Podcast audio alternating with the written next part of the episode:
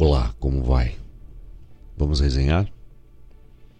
Eu gostaria de começar esse papo lhe perguntando, lhe fazendo uma pergunta.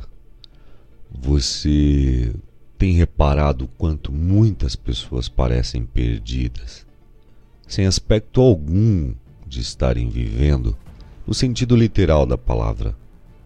Já percebeu?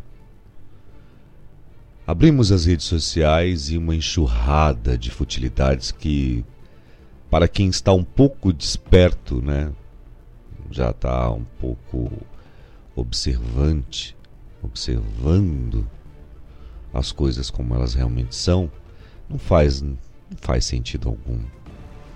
É estranho ver é uma apagação de mico, mas não é uma apagação de mico no sentido engraçado é uma apagação de mico do comportamento do ser humano. É aquela vergonha alheia que você sente quando olha algo que te constrange mesmo não sendo você.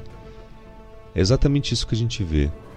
Almas perdidas, seguindo o fluxo entre dancinhas e farofas, na tentativa de chamar a atenção, mesmo que por meio da sexualização parecem, e muitas das vezes são, né? Com gritos desesperados de: Olha eu aqui! Veja como eu sou bonito, veja como eu sou bonita, veja meu corpo, isso pode ser seu, basta me fazer um pix. Não é assim? Não é assim que a gente vê, que a gente tem visto? Um açougue a céu aberto, onde não se importam de escolherem alguém pelo bolso e nem tão menos serem chamados de mercadoria Sim, porque alguém que escolhe o outro pelo bolso não se preocupa de ser chamado de mercadoria, não. Estamos vivendo aqueles tempos proféticos. E se eu pudesse fazer uma alusão à Bíblia ou qualquer religião, porque não é o intuito e nem prego isso, eu diria que é a separação do joio do trigo. A gente está vivendo esse momento de separação. Perceba que não faz mais sentido aquelas fórmulas manipuladoras de programa de televisão que antes você assistia, sua família assistia, né?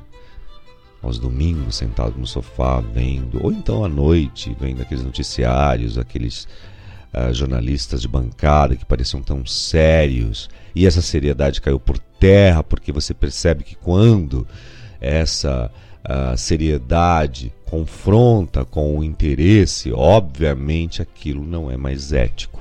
E é desse jeito que as pessoas têm vivido.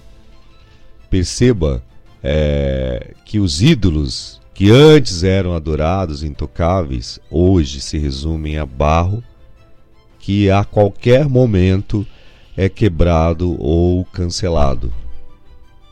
Piadas maldosas não têm mais graça desrespeitar o outro não se torna mais demonstração de poder algum. Quer dizer, isso para aqueles que estão realmente expandindo a sua consciência, que percebe que não faz sentido você agredir o outro, porque na verdade você não está agredindo o outro, você está agredindo a si mesmo, porque a vergonha depois dessa agressão é tremenda. É uma vergonha moral que você sente quando você espana, vamos dizer assim, né? Espana no sentido de é, barraco, briga, confusão.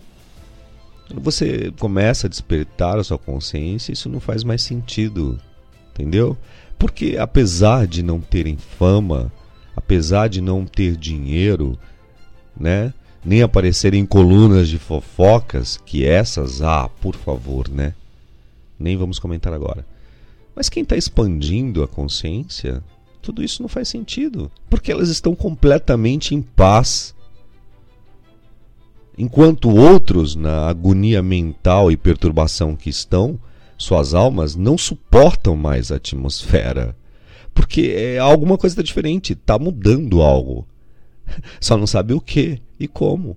Por isso que elas sentem tanta perturbação, essa agonia, essa ansiedade demais né? É como se estas almas quisessem sair para fora do corpo.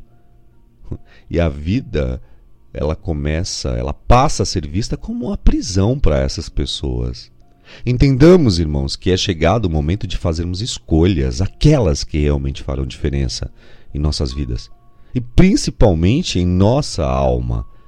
Não adianta você continuar nos mesmos padrões e escolhas e querer novos resultados. É preciso mudar, ficar atento ao tempo que está passando voando. Quem são as pessoas que você coloca do seu lado?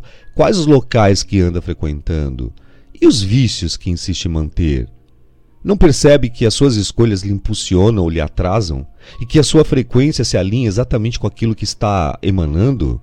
Como pode compartilhar fofoca e não querer atrair isso para sua vida? Como pode falar de doença e querer saúde? E como você pode focar na pobreza e querer prosperidade? Não percebe que tudo isso está errado? Querido, querida, dá para pensar nisso?